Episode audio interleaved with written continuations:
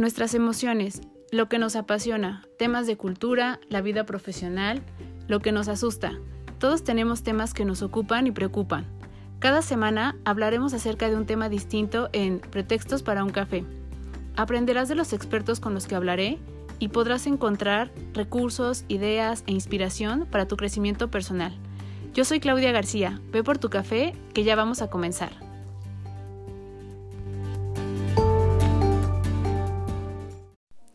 Hola a todos, bienvenidos a un episodio más de Pretextos para un café. Espero que tengan ya a la mano su café, su té o lo que estén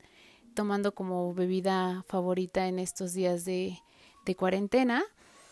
Y eh, el día de hoy vamos a hablar acerca de un tema que si bien hemos prestado esta semana mucho más atención a la parte de nuestra salud mental y nuestra salud emocional, Creo que algo que compartimos como malestar la mayoría de las personas en estos momentos son eh, los síntomas de ansiedad, ¿no? O, o, el cómo ha cambiado también nuestra manera de percibir las cosas, cómo reaccionamos de manera distinta a algunos eventos, cómo este, se ha visto eh, nuestra cotidianidad, cotidianidad este, un poco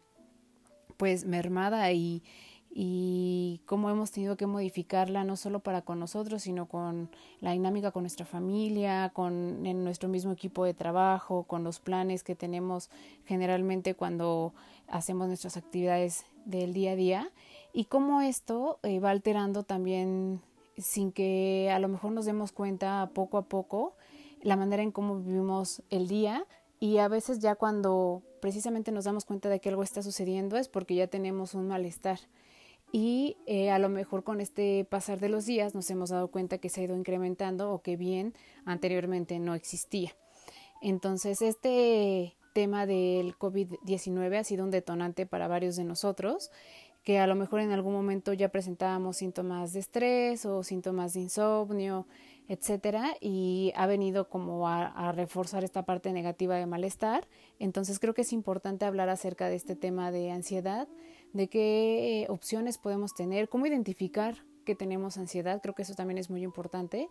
y eh, también cómo identificar en los demás con quienes estamos compartiendo el espacio y eh, ya sean nuestros compañeros de trabajo si es que estamos yendo a una oficina, en casa si es que estamos haciendo home office, qué es lo que está pasando, qué, qué es lo que hemos identificado, cómo podemos saber que estamos en un proceso no solo de estrés, sino ya pasando a episodios de ansiedad e incluso ataques de ansiedad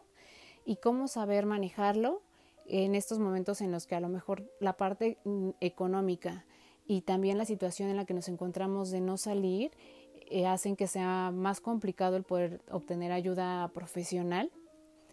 Y cómo enfrentarnos a esto, porque sabemos que todavía vendrán días en los que sigamos recibiendo información de este tipo y en los que tenemos que seguir poniendo al máximo nuestras eh, competencias, nuestras herramientas emocionales, nuestra capacidad de decisión, se pone a prueba también nuestro estrés, nuestra Em, resiliencia, nuestra adaptación al cambio, etcétera. Entonces, son muchos factores los que influyen en esto y creo que ha sido un tema recurrente que yo he podido ver en las redes, este tema de, la ansiedad y de personas que empiezan a preguntar si es normal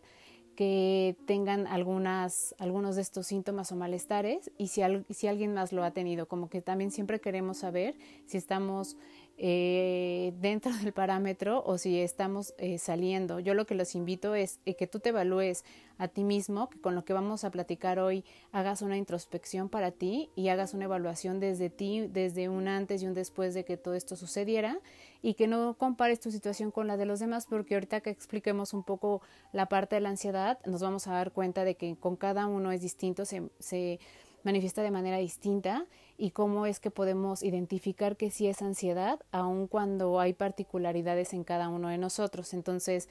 lo primero va a ser eh, tratar de explicar qué es la ansiedad, qué síntomas se presentan y cómo saber cuando estamos pasando de esta parte, como decíamos, de estar en un simple momento de estrés a ya estar viviendo momentos de ansiedad en los que ya se está perjudicando nuestra interacción con el ambiente y con las personas que tenemos a nuestro alrededor. Entonces, lo primero es identificar qué es la ansiedad. La ansiedad sí tiene como tal un factor detonante y el factor detonante generalmente son precisamente situaciones que eh, para nosotros generan estrés, que pueden generar para nuestras emociones y para eh, nuestra salud mental un peligro y que puede ponernos, con peligro quiero decir no solo como esta parte instintiva que generalmente nos enseñan que eh, cuando estamos como en o creemos que vamos a estar en peligro, pues nos ponemos alerta, nuestro cuerpo responde y, y empieza a manifestar ciertos eh, cambios de manera física, como que se nos acelera el corazón o que eh, las palpitaciones del corazón eh, no solo es que aumenten, sino que también nos falta la respiración, sentimos como uno en el estómago, no solo este tipo de cosas, nos referimos con, amenazantes, sino en peligro también, que son un peligro no físico a lo mejor totalmente, sino un peligro para la parte emocional y para nuestra psique. Y que a veces eh, la parte de peligro es que nosotros construimos esta parte de peligro y que no necesariamente es así. Es por esto que cuando iniciamos decíamos que eh, la parte de ansiedad tiene que ver mucho con nuestra historia, con nuestros antecedentes y los detonantes pueden ser distintos. ¿no? Para algunos, por ejemplo, el, cuando comenzó esta situación del COVID-19, la parte de, de, la salud y de eh, estar en peligro de contagiarnos pudo haber sido información suficiente para que empezara a desatarse en nosotros estrés y empezar a preocuparnos y empezar a tomar medidas y empezar a estar mucho más alerta de las noticias y sentirnos en peligro. Pero para otras personas, a lo mejor sí, si bien sí generó estrés, no, no al grado en el que se sintieran amenazados, pero cuando empezó a, darse esta información día a día y entonces empezaron a cambiar las cosas en cuanto a la parte eh, de salir a la calle, del home office, de cierre de, empresas, eh, me refiero como por ejemplo las tiendas departamentales y entonces todo esto empezó a poner en juego también nuestra estabilidad económica pudo haber sido que esta parte para otras personas fue la que detonó. Y aquí el detonante fue otra cosa, fue la parte de estabilidad, como decíamos, económica, que trae consigo pues toda la parte pues de comer, de dar em, eh, un sustento a tu familia, de darle seguridad, todo lo que nosotros podemos atribuir a esta parte. Entonces, pueden ser diferentes los factores, pero es algo que nosotros sentimos como amenazante, que nos genera estrés y que en nuestra mente, cuando comenzamos a elaborar esta información, empezamos a, a pensar y a tener eh, pensamientos un poco fatalistas acerca de esto. Sí nos ocupamos, pero también el ocuparnos eh, trae consigo continuamente el pensar qué va a suceder si esto no resulta. Entonces podríamos pensar que ante esto nosotros tenemos un plan B, que queremos implementarlo y que estamos listos para hacerlo y que nos sentimos capaces de, pero mientras lo estamos ejecutando y estamos haciendo, por ejemplo, en el caso de quienes nos dedicamos a la parte de asesoría, de capacitación, de mentoría, eh, todo es vivencial y casi toda nuestra interacción es eh, directamente con las personas y es así como nosotros generamos vínculos y eh, damos el aprendizaje por medio de las emociones y podemos tener ese reforzamiento también por parte de con quienes estamos trabajando para saber si lo estamos haciendo bien o mal. Y el cambiar esta modalidad a la parte de línea de repente también nos puede traer a nosotros como un poco de incertidumbre y decir, híjole, bueno, este es mi plan B, lo voy a hacer, pero a lo mejor mientras estamos haciendo toda esta elaboración de cómo volver a trabajar y rediseñar en un plan en el que no estamos con la gente directamente, podríamos estar teniendo pensamientos acerca de que esto no, va a funcionar y entonces estar viviendo todo esto con malestar. Incluso es, es tan el grado que pudiéramos tener que a lo mejor nos imposibilita para hacerlo y cosas que no nos daban miedo como pararnos enfrente de las personas y hablar acerca de un tema e interactuar, podría darnos miedo detrás de una pantalla, pero no por el hecho de, de, tener esta interacción con ellos, sino por el hecho de creer que esto no va a funcionar y entonces trae detrás otras características que en realidad son las que están haciendo que nosotros entremos en estrés y que nos genere ansiedad y en este caso que tengamos esta parte de no responder de manera correcta ante esto. Es por esto que decíamos que es muy particular. Los síntomas, si bien sí son casi los mismos en, todos nosotros,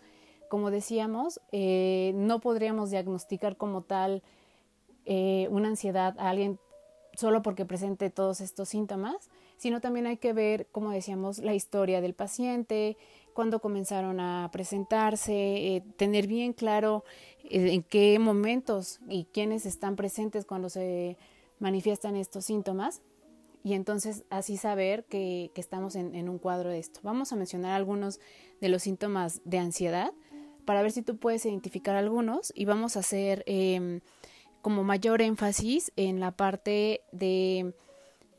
del tiempo, de la intensidad, también para saber si este, esto solamente es estrés o ya estamos entrando, como bien lo mencionábamos, en un proceso ya un poco más de malestar que pudiera llevarnos a un episodio de una crisis de ansiedad. Generalmente las, los síntomas que se presentan son preocupación y aprensión. Como decíamos, es una preocupación que está constantemente ahí, que es excesiva y que este pensamiento está todo el tiempo eh, manifestándose aun cuando ya creemos que tenemos una respuesta ante esto. Aún así, seguimos preocupándonos y en espacios en los que a lo mejor podríamos estar distrayéndonos para, para ya eh, pasar a,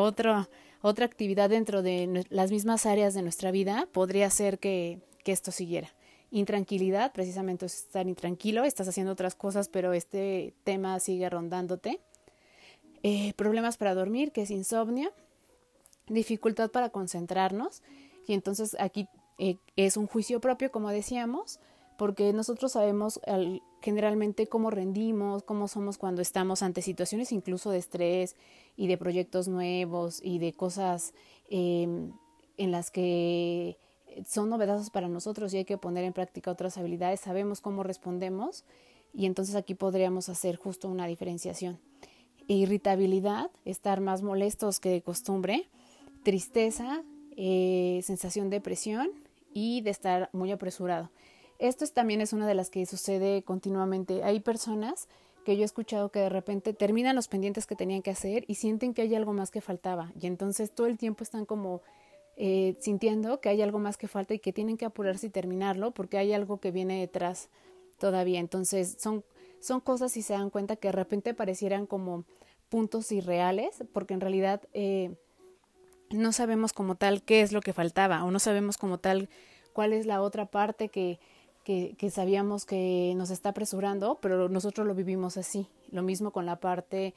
que mencionábamos de sentir que eh, tenemos o que se está presentando algo, presentando algo amenazante, nos vamos hacia extremos en los que a lo mejor todo esto no está presente y que a lo mejor tampoco lo estará, pero nosotros ya lo vivimos y lo damos por hecho. Entre los síntomas físicos aparecen eh, cambios en la frecuencia cardíaca, este es uno de los principales que se presenta,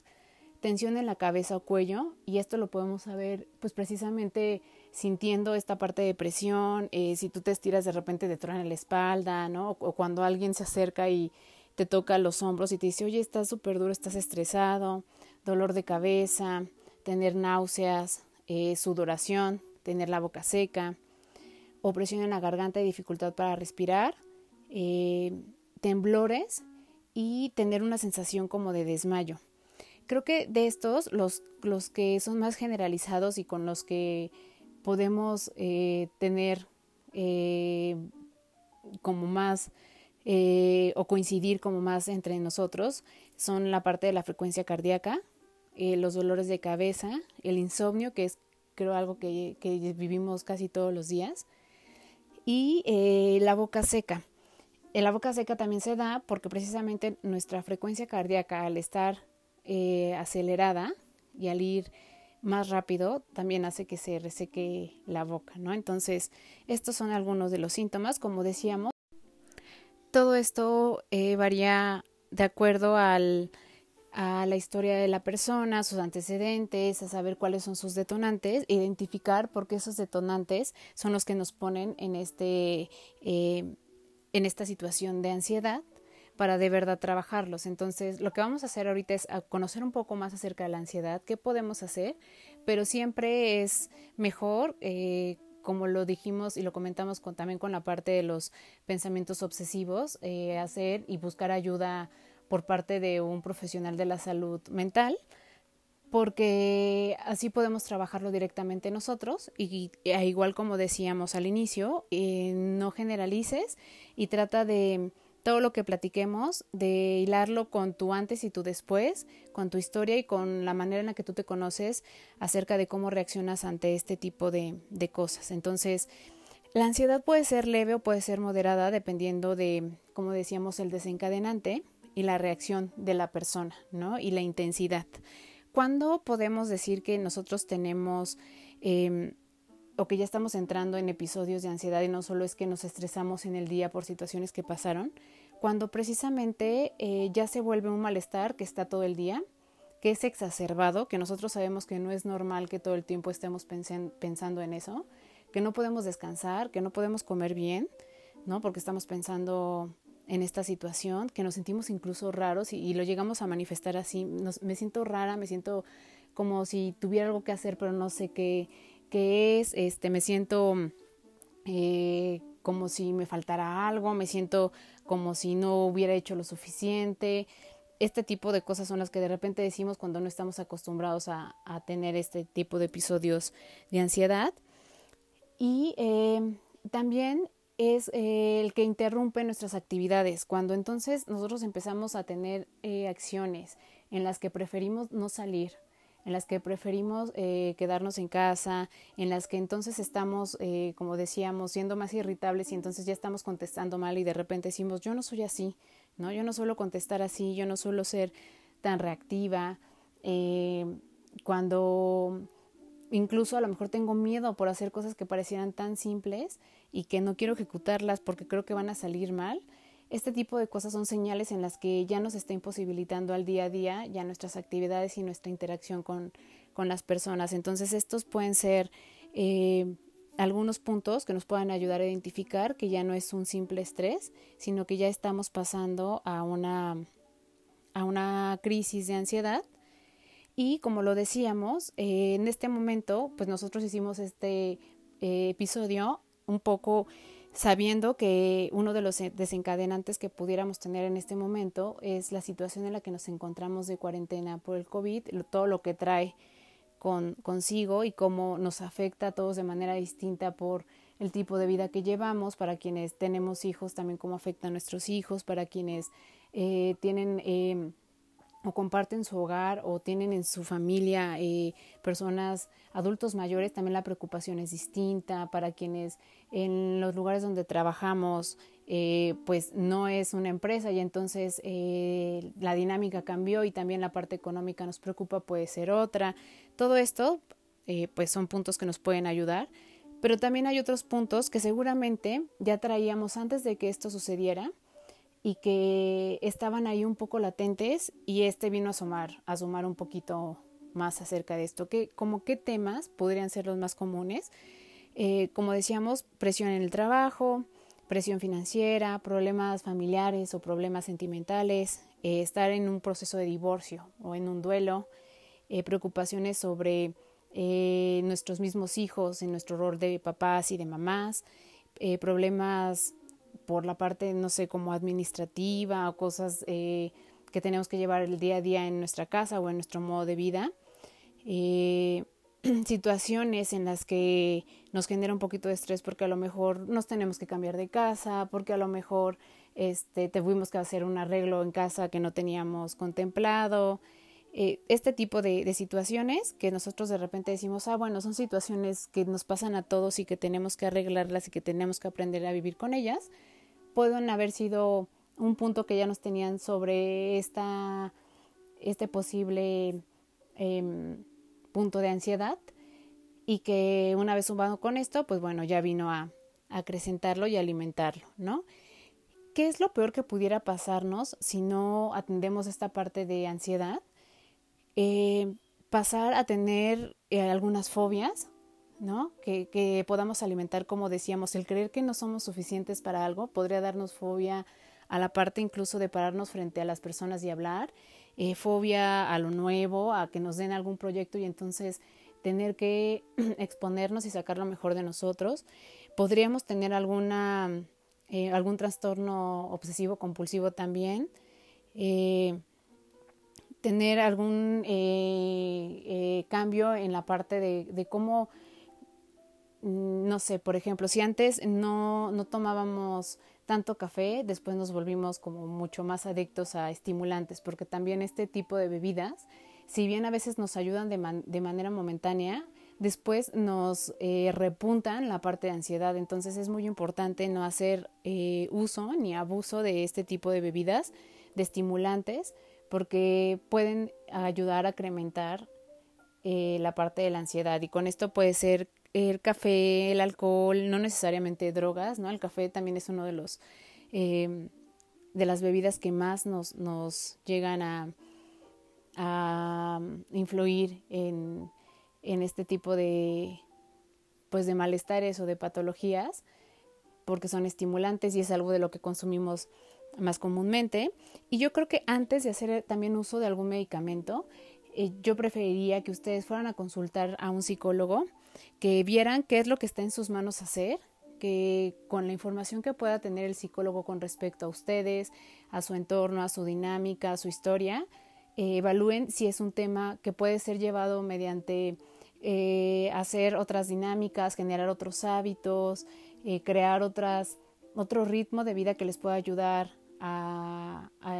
sobrellevar este, este malestar antes de irse a la parte de medicarse, porque medicarse eh, es complicado con el tiempo, como lo sabemos por la parte de la dosis de, de, eh, pues del de consumo del fármaco que estemos consumiendo y esto sí podría ser más complejo porque ya trabaja a un nivel eh, orgánico, a un nivel fisiológico, neurofisiológico y ahí sí es muy difícil que podamos hacer, sí, si bien sí, sí se trabaja también y, tenemos que hacer aquí algún cambio y entonces eh, eh, reforzar la parte justo fisiológica con la parte de conducta, pero no tendríamos por qué llegar como a este punto, ¿no? Entonces, previo a que decidamos ir a buscar eh, un fármaco para ayudarnos a dormir o para bajar la tensión o para relajarnos, yo les sugiero que vayan primero con un terapeuta con un psicólogo, que ustedes elijan la corriente que a ustedes les convenga más, en la que crean más ustedes. Y con esto pues empiecen, a trabajar y ya una vez que él evalúe si es necesario ir hacia otro punto y entonces canalizar, em, canalizarlos con un psiquiatra para poder ayudarlos, está bien. Y generalmente trabajan ambas partes, la parte de conductas y la parte de eh, médica para no hacer abuso justo de estos medicamentos y entonces eh, poder sí llevar eh, y, aparte ser consciente de lo que está sucediendo y no depender de, de, esta parte química, ¿no? Entonces, esa es como una de las recomendaciones más grandes, no busquen ayuda en la parte de los fármacos, vayan directo a buscar otras alternativas. ¿Cuál es el problema? Que creo que hemos generalizado y hemos normalizado a la ansiedad. Creo que hemos hecho de la ansiedad como una manera de vivir, como un síntoma muy común acerca de las cosas que nos suceden con eventos al día a día, con situaciones, con personas con las que interactuamos. Y entonces eh, normalizamos cosas como el no dormir bien o normalizamos cosas como el tener palpitaciones aceleradas.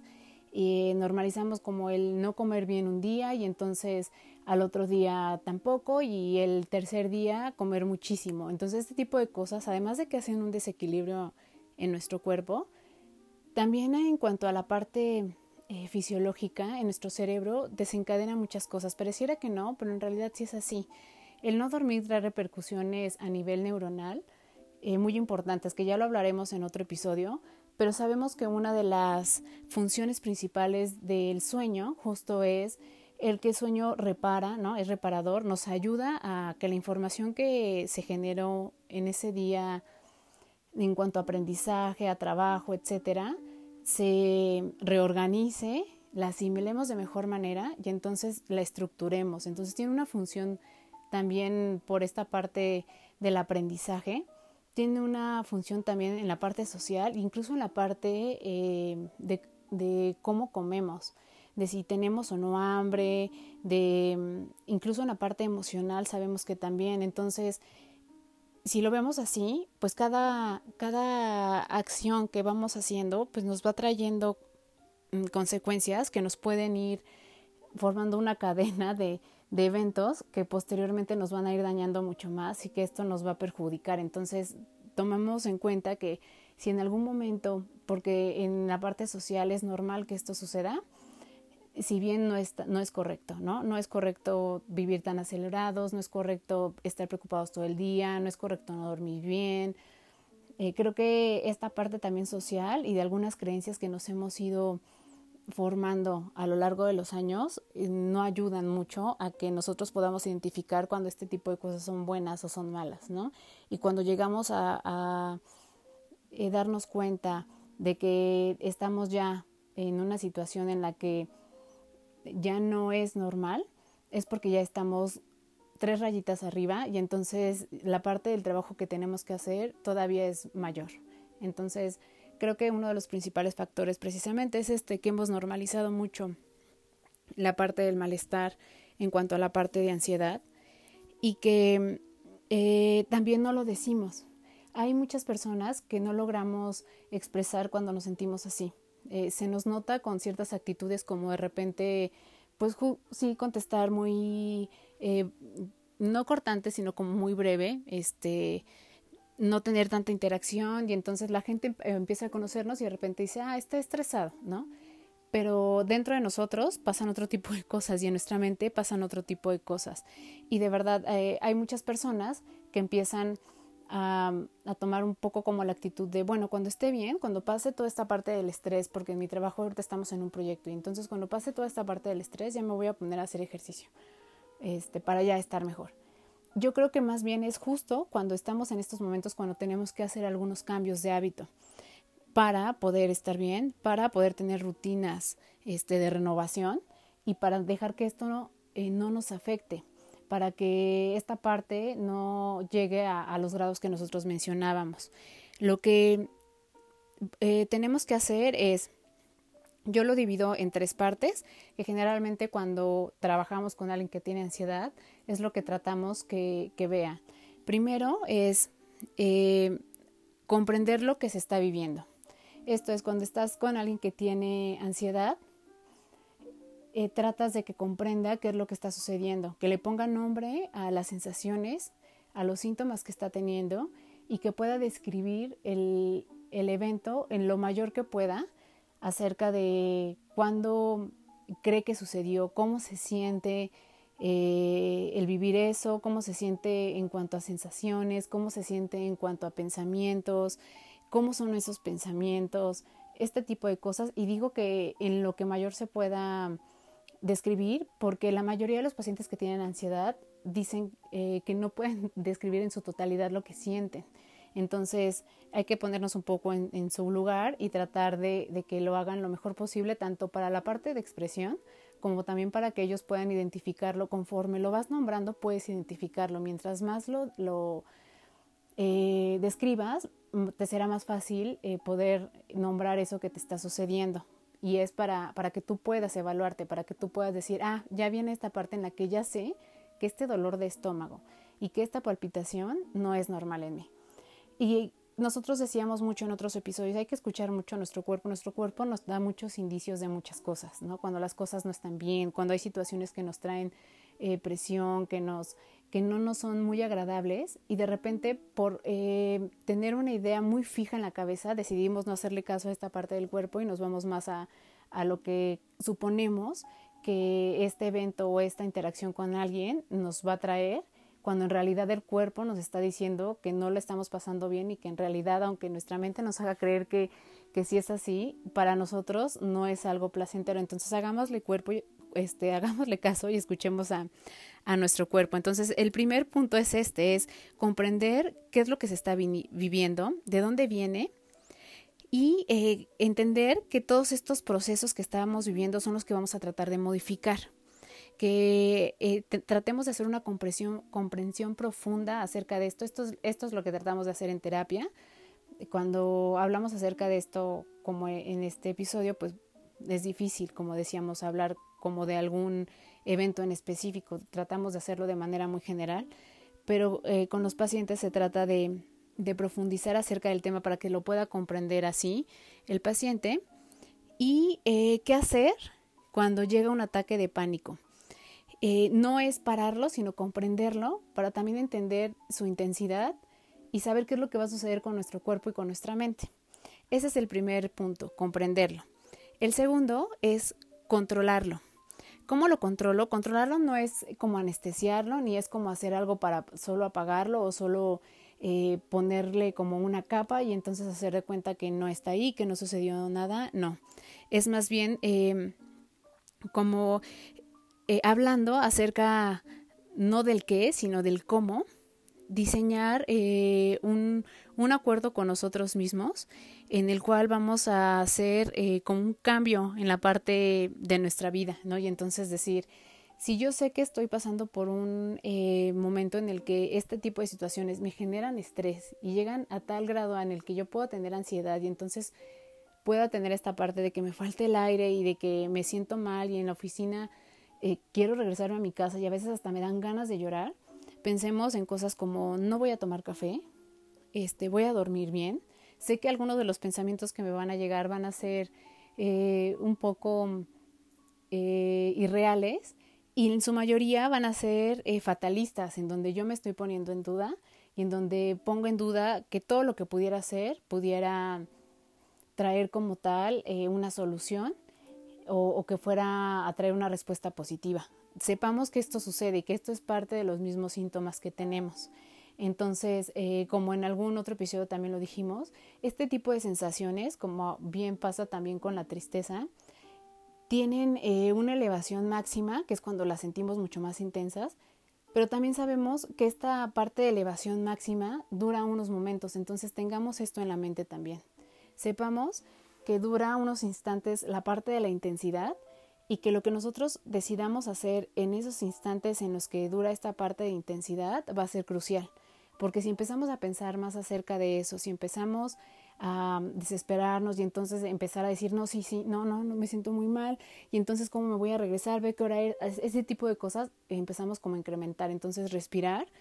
eh, creo que aquí es muy importante eh, lo que también mencionábamos con la parte de los pensamientos obsesivos, que es eh, saber técnicas de respiración para poder tranquilizarnos, para poder darle otra vez esta eh, sincronización a la parte de, nuestras palpitaciones,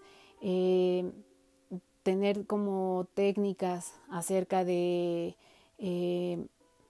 relajación, esta parte también de hacer algunas actividades que nos traigan tranquilidad y en donde trabajemos con nosotros mismos y nos conozcamos a nosotros mismos, nos ayudan muchísimo. Entonces esta parte del mindfulness nos ayuda mucho. Pareciera que, que, es moda, pero en realidad no, ayuda para este tipo de cosas y lo que más se adecue a lo que nosotros creemos y a nuestras actividades nos puede ayudar para este tipo de, de cosas. La alimentación, como decíamos, también es muy importante, ¿no? Lo, lo que comemos también puede ayudar a incrementar o a mantener más estable esta parte de tener episodios de, crisis. Y el último punto es ya cuando este sí tiene que ver más con la terapia, que es la parte de la cura y que es un trabajo que se va haciendo de manera constante, ¿no? Y en la que pues se crean rutinas para hacer nuevos procesos, justo, ¿no? Que, que, que no repitamos los procesos en los que nos vemos cuando tenemos una crisis, generar nuevas rutinas. Lleva días, porque hay que estar monitoreando esta parte de la ansiedad en estos días, saber cómo qué partes hay que modificar de estos procesos, eh, conocer, conocernos en estos, en estos nuevos procesos y rutinas que estamos metiendo a nuestro día a día y saber que eh, saber y estar abiertos a una parte de renovación. Si bien toda terapia tiene que comenzar con, con una aceptación de la persona que tiene y que quiere hacerlo, más en este tipo de procesos hay que estar abiertos a esta parte de renovar y de cambiar y de saber que la parte de la conexión de nuestro cuerpo y de nuestra mente y de los pensamientos sí van muy ligados y que sí eh, lo que nosotros nos digamos a nosotros mismos y la manera en como nosotros vivimos ciertas situaciones sí eh, sí tiene una repercusión también a nivel fisiológico y yéndonos como un poco más a la parte de, de qué cosas eh, pueden contribuir a que en nuestra experiencia podamos tener eh, factores que puedan detonar la parte de la ansiedad. Creo que algo que es muy importante que nos sirve mucho a los, a los papás, eh, ahora que tenemos oportunidad de, de, con nuestros hijos hacer las cosas de manera distinta, no porque nuestros papás las hayan hecho mal, sino porque no había tanta información como ahora, es saber que de los 0 a los 10 años, todo lo que tiene que ver con la formación de creencias, de cómo se construye la parte social, de cómo se construye nuestra familia y cómo interactúa y cómo cada quien tiene un papel en esta familia y cómo cada, así como tenemos un papel en familia, tenemos un papel en la escuela y tenemos un papel en la sociedad, etcétera. Eh, hay eventos que van sucediendo y que dependiendo de la edad que tengamos, los vivimos con cierta relevancia o no. Algunos, por ejemplo, son, eh, si vivimos en un ambiente en el que hay estrés y en el que vemos continuamente enojados a nuestros papás, a papá o a mamá, dependiendo de la edad que tengamos, podamos ser capaces de discernir entre si nosotros tuvimos que ver en, que nuestro papá o nuestra mamá esté enojado y que ese evento haya terminado en una pelea. Hay veces que por la edad que tenemos no alcanzamos a darnos cuenta de esto y entonces vivimos esta parte como si nosotros formáramos parte del malestar de nuestros papás por tener esta actitud y por haber tenido este enfrentamiento ellos dos, ¿no? Entonces, esta creencia se queda en nosotros, no hay nadie que nos diga que no fue verdad, porque aparte tampoco nosotros lo decimos como de fue, fue mi culpa, ¿verdad? Pero tampoco hay alguien que se acerque a explicarnos qué pasó. Generalmente son cosas que se callan y que se quedan así, después al otro día todo está bien y supongamos pasa una semana, vuelve a pasar otro evento similar y ese evento lo que va a hacer es volver a confirmarnos y reafirmar la creencia que se va generando en nosotros. Y entonces es por esto que de repente hay ciertos eventos que cuando ya estamos grandes se parecen a los eventos que hemos vivido y que es más fácil que nos desencadenen cosas que a otras personas. Y creo que aquí la parte más importante es cómo nosotros vamos creándonos un pensamiento acerca de nosotros mismos y que el pensamiento que nos vamos creando tiene mucho que ver con lo que consideramos que los demás creen de nosotros. Generalmente nosotros vamos construyendo nuestro yo o nuestra personalidad o nos vamos estructurando de acuerdo a lo que creemos que la gente eh, piensa en nosotros y lo que las personas nos dicen que somos nosotros, aun cuando no sea así. Nosotros vamos construyendo esta parte y vamos eh, viviéndola y adoptándola y entonces cuando ya estamos grandes eh, traemos ahí un costalito de cosas que nosotros sabemos o creemos saber que, que, son así, que son ciertas y que sí es verdad que nosotros somos temerosos y que es cierto que nosotros no sabemos hablar en público y que es cierto que a nosotros nos cuestan los cambios y que es cierto que a nosotros eh, no, no se nos da el poder tener la dirección de un equipo de personas, porque son cosas que se fueron construyendo en nosotros a partir de los demás. Entonces, al llegar a adultos, volver a, como decíamos, esta parte de renovarnos, no solo renovar procesos, sino renovarnos también a nosotros en cuanto a identificación, cuesta mucho trabajo. Entonces tratemos de no poner etiquetas a, nuestros hijos, tratemos de que ellos eh, vayan formando su propia personalidad, sí con esta parte de inculcar valores, sí con esta parte ética, pero también que ellos, de acuerdo a su edad, puedan entender e interpretar este tipo de cosas. Y es aquí donde radica la importancia de tener ambientes sanos para nuestros hijos, de generar vínculos sanos nosotros como adultos con todas las personas con las que nos rodeamos, no solo nuestra pareja, nuestras familias, nuestros amigos, etcétera, para que la misma relación con nuestros hijos sea así. Entonces, como ven, es, es todo un conjunto de cosas que puede ser un poco complejo, pero que podemos entender entonces por qué de repente algo que pudiera parecer tan simple nos puede ser tan significativo, ¿no? Como esto. Entonces, yo les invito a que en este momento en el que nos encontramos como en un proceso de, de cambios en donde todos estamos movilizándonos, en donde todos estamos viendo qué más hacer, en donde todos estamos este, siendo en un mismo espacio trabajadores, esposos, esposas, papás, mamás, etcétera, y que nos preocupa esta parte de incertidumbre eh, en cuanto a la parte de salud, en cuanto a la parte social y en cuanto a la parte económica, eh, busquemos espacios en cosas que podamos hacer. A mí me da gusto ver que hay muchas opciones en línea, ¿no? Y Facebook se comenzó a,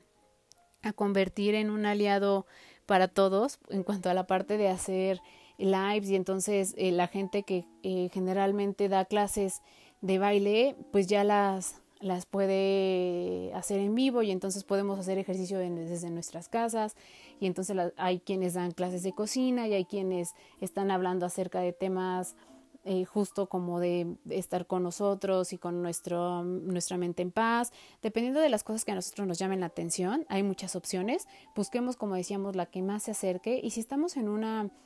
en una situación en donde la parte de crisis ya necesita de alguien que te oriente y que tú te sientas también soportado, que te sientas, eh, eh, sí, eh,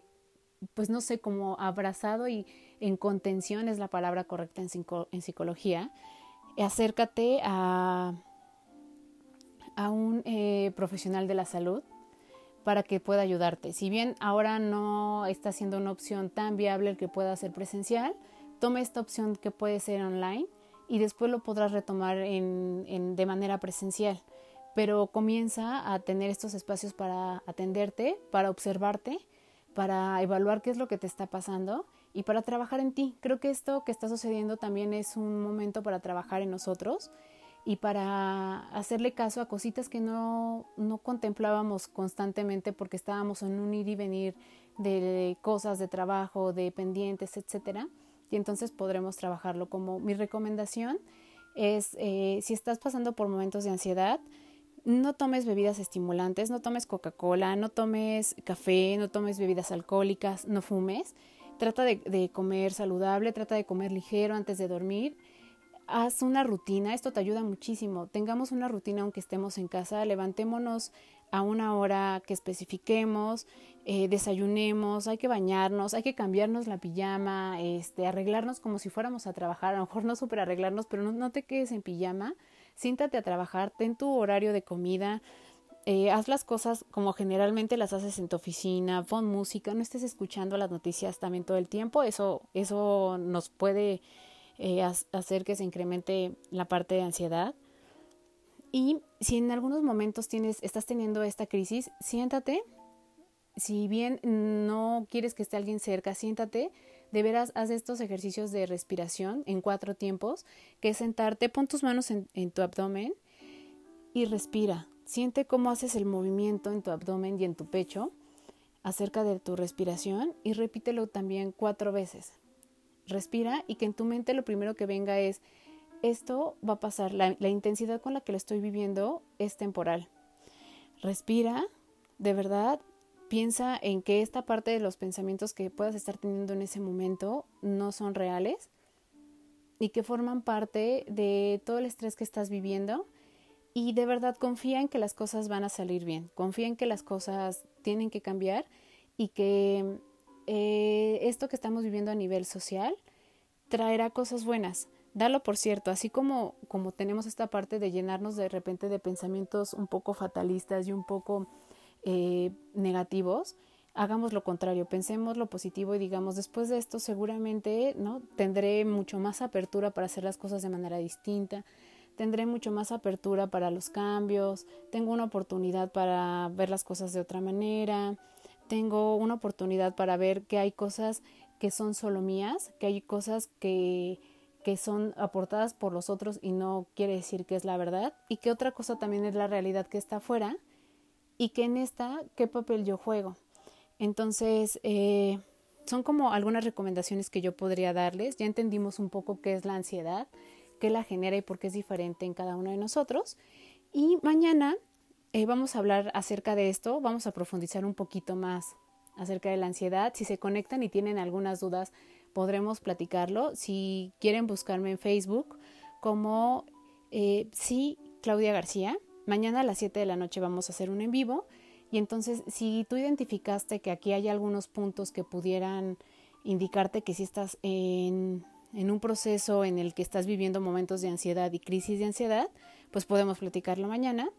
y podemos ver qué opciones podemos tener para que puedas trabajarlo, para que puedas sentirte más tranquilo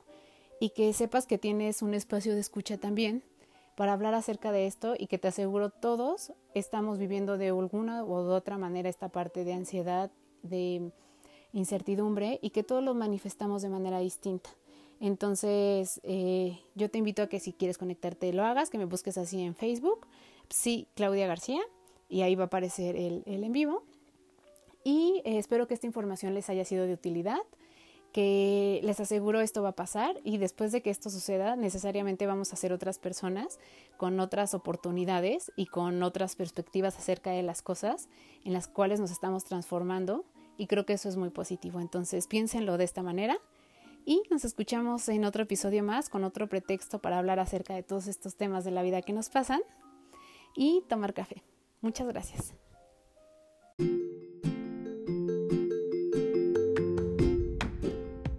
Muchas gracias por estar aquí. Nos escuchamos en el próximo episodio con un pretexto más para hablar de otro tema.